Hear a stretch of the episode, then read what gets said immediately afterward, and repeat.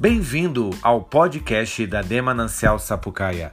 Você pode assistir a essa mensagem também no nosso canal no YouTube Demanancial Sapucaia. Agora ouça a palavra ministrada.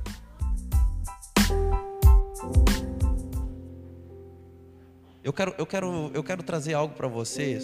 Eu quero falar algo que Deus falou comigo muito forte. Eu estava eu tava no meu quarto, estava orando e o Senhor estava falando comigo a respeito de como nós nos movimentamos quando nós não temos saída. Até o título dessa mensagem é Sem Saída.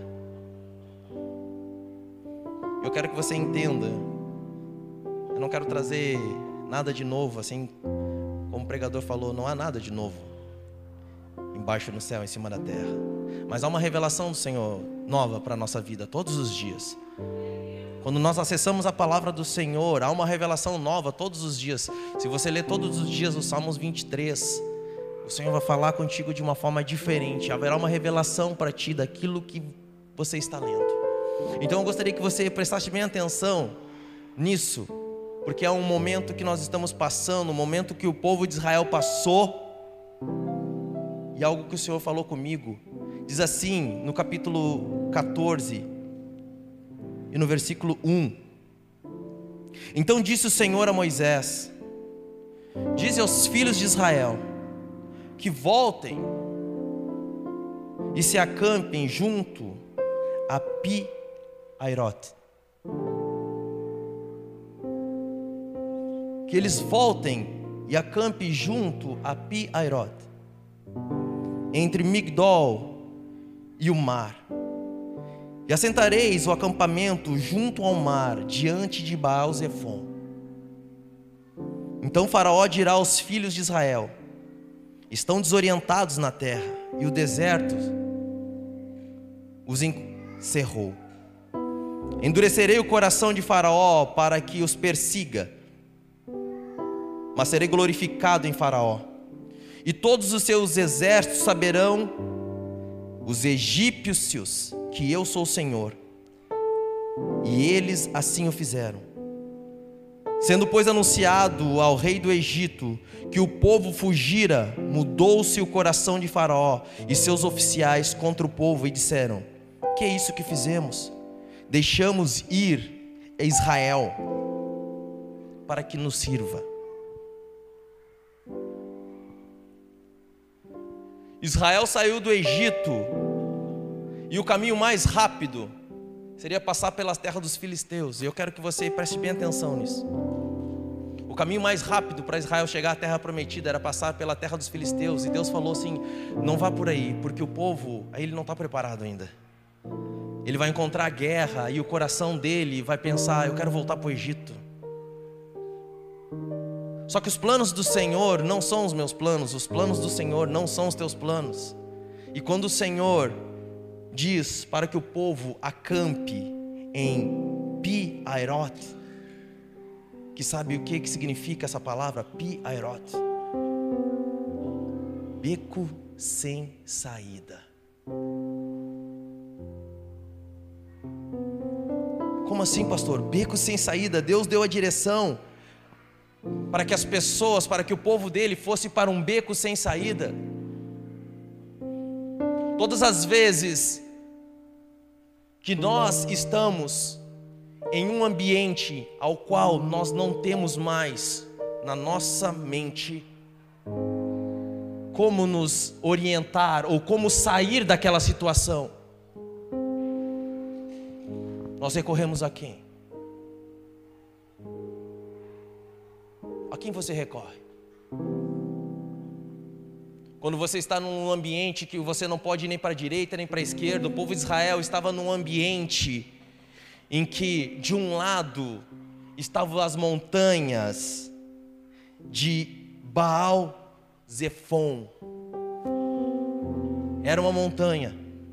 E Baal era um deus que era adorado naquele lugar, que era o deus do mar.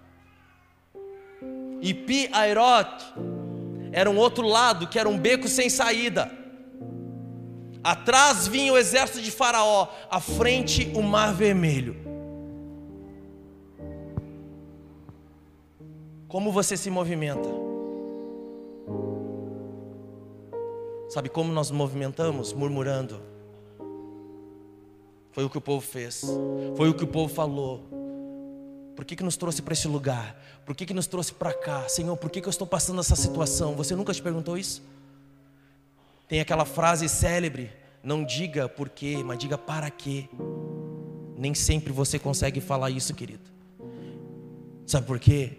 Porque há situações na nossa vida que nós não conseguimos sair por conta própria. Há situações na nossa vida que estamos encurralados, que nós não conseguimos sair por nossa conta. Sabe por quê? Porque há um milagre esperando nós. Há um milagre. Porque se houvesse escapatória, hoje nós não estaríamos lendo que o Senhor abriu o mar. Você está entendendo? Se tudo tivesse dado certo, você não estaria testemunhando. Se tudo tivesse dado certo, o Senhor não teria sido glorificado. Se tudo tivesse dado certo na sua vida, pode ser que você não estivesse aqui. E eu quero te dizer que esse lugar não é um lugar para quem está desgraçado. Não é isso. Eu não prego um evangelho de barganha, que você que está ruim, você que está desesperado, você que está com a vida derrotada. Não é isso. O evangelho não é isso. Se Jesus precisasse de dinheiro, querido, o maior apóstolo dele seria o jovem rico. E ele disse assim: vende tudo que tu tem e segue-me. Não é isso. Se o que movimentasse Jesus era o que ele via, ele não teria chamado, ei, pescador, vem cá.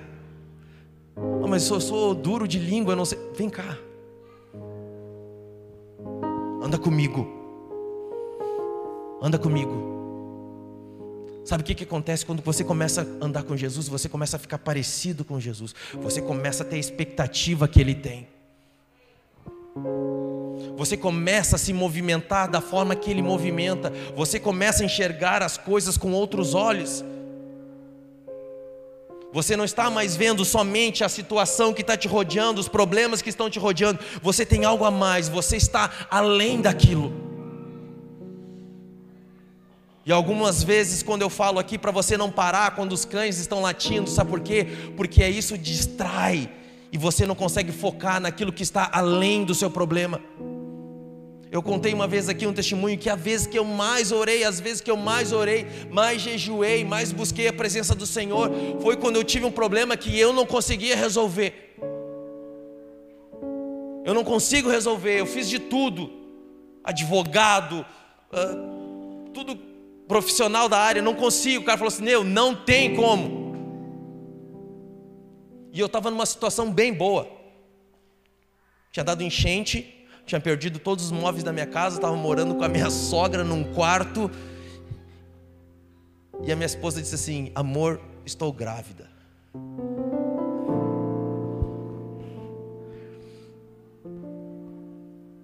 Eu me lembro que eu disse assim: Jesus, como tu é lindo. Como tu é maravilhoso. Tu me odeia.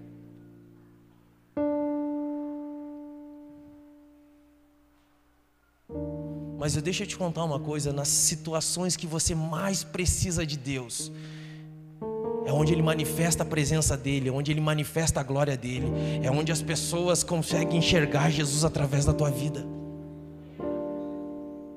Eu me lembro que eu fui para minha escala, peguei o violão de cima das coisas, peguei o violão, botei nas costas, fui para Porto Alegre, cumpri minha escala, eu e minha esposa.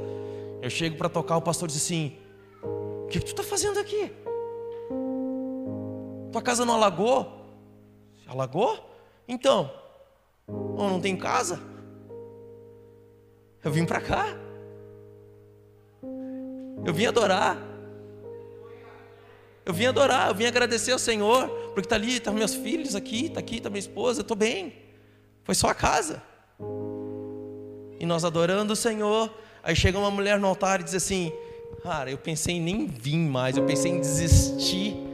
E quando eu vi vocês aqui, acendeu uma chama no meu coração de novo, me deu uma, uma, uma consciência daquilo que eu estava fazendo estava errado e eu quero voltar para Jesus. Você está entendendo que as suas atitudes têm um impacto muito grande no mundo espiritual? Como você responde a isso?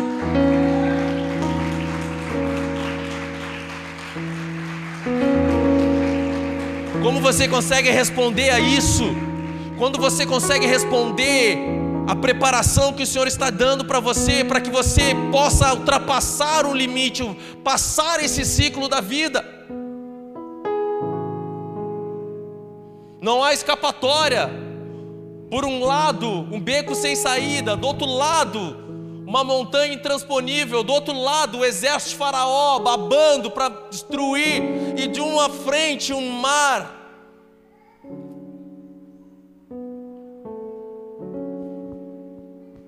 Eu tenho certeza que se eu tivesse no meio daquele povo, eu ia ser o primeiro a puxar a vaia para Moisés.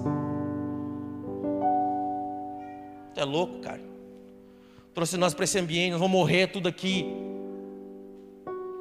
Porque ninguém falou para Moisés assim: Meu, tu tá certo, tu tá certo, é isso aqui mesmo, nós vamos ver o milagre acontecer aqui. Ninguém falou isso para ele, ninguém. Pode ser que ninguém fale para você, não, meu, tem esperança para ti não. Não, tá lascado.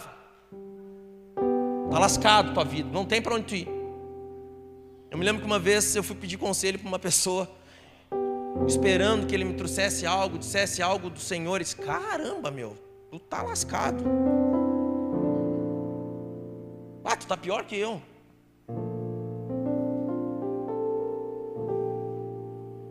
Ah, parece que o Senhor te abandonou. Meu Deus do céu, tá em pecado. Tá em pecado. Só pode estar em pecado. Não é isso que a gente fala. A pessoa está passando uma luta da vida, a primeira coisa que vem na nossa mente, está em, tá em pecado. Jesus caminhando e tinha um cego. E os seus discípulos perguntaram: Senhor, quem pecou, ele ou seus pais? Não, ninguém. Foi para que se manifestasse a glória do Senhor na vida dele. Quem pecou? Jó pecou? Ele estava em pecado? Não. Havia uma provação sobre a vida dele, mas muitas vezes, quando nós estamos nesse beco sem saída, nós não temos uma perspectiva, não conseguimos olhar com os olhos do Senhor, sabe por quê? Porque nós estamos olhando com os nossos olhos naturais para algo que é espiritual. Você nunca vai encontrar a solução de algo espiritual com as coisas naturais. Você não consegue lutar as lutas espirituais com as coisas, com as armas naturais. Nunca. Nunca. Você pode te movimentar do jeito que você quiser. Você não vai encontrar solução, porque essa luta não é algo natural. Há lutas naturais, claro que há. Nem tudo é provação. Nós vivemos no mundo, somos sujeitos às coisas deste mundo. A diferença é que nós temos alguém que nós podemos chegar e dizer: Pai, me ajuda, me dá um suporte me dá uma orientação, me diz o caminho, me diz por onde eu ando. E aí tu olha de um lado um beco sem saída, do outro lado uma montanha, olha para trás os carros do faraó, olha para frente o mar. Como que eu vou me movimentar? Eu vou dizer uma coisa para você, uma peça-chave. Eu quero que você entenda que o que você precisa para transpor está nas tuas mãos. Sabe por quê? Porque Deus olhou para Moisés e disse assim: O que tem na tua mão? Estende sobre o mar. O que tem na tua mão? O profeta, quando chegou para a viúva, disse assim: ó, O que tem na tua mão? Eu só tenho um bocadinho de, de farinha e um, e um pouquinho de azeite. Então vai lá e faz um bolo para mim. Sabe que a primeira vez quando eu comecei a ler essa palavra, eu disse: ó, que cara folgado. A mulher disse que não tinha nada em casa, ia catar uns gravetos, ia fazer um foguinho, pegar o resto da farinha, o óleo, fazer um pãozinho, comer ela e o filho dela e morrer. Ele disse assim: ó, vai e faz primeiro para mim. Que folgado.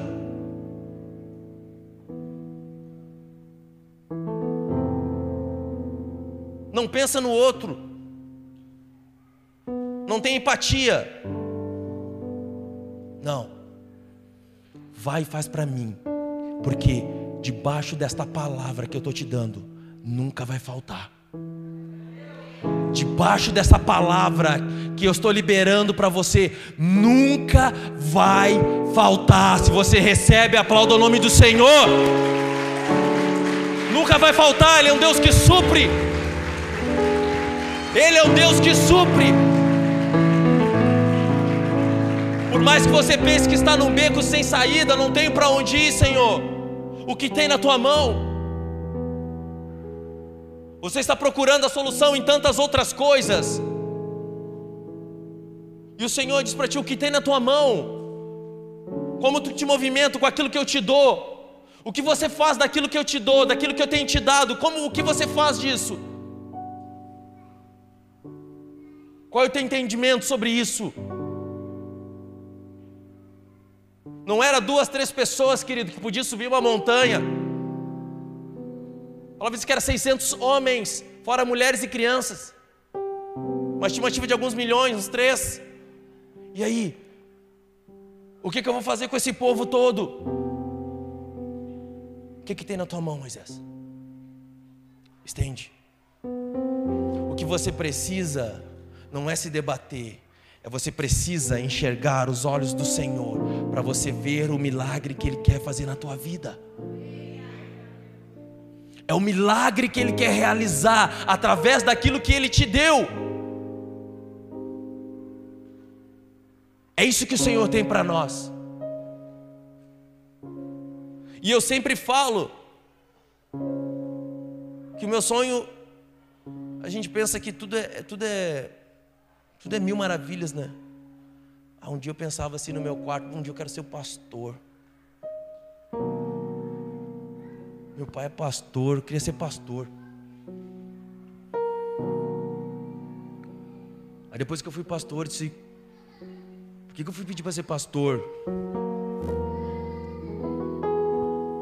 Mas é que eu amo. Está entendendo?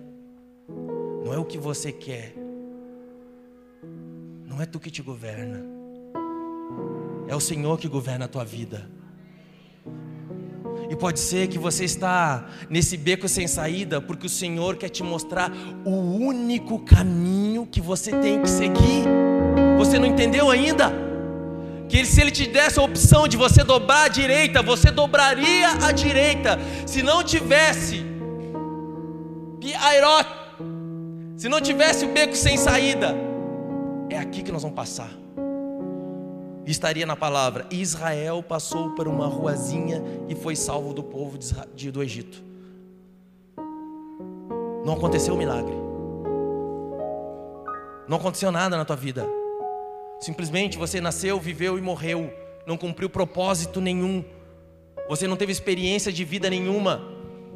Você não conseguiu enxergar o Senhor na tua vida.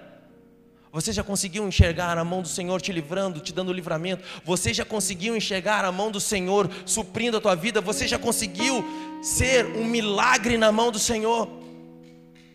Pare para pensar.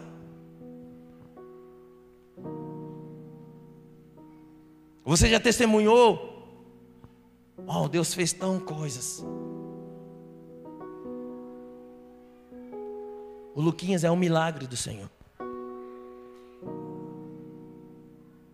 Quando nós liberamos palavras proféticas sobre a vida das crianças, não é encher linguiça, não é lançado ao vento, são palavras para que se cumpram na vida deles.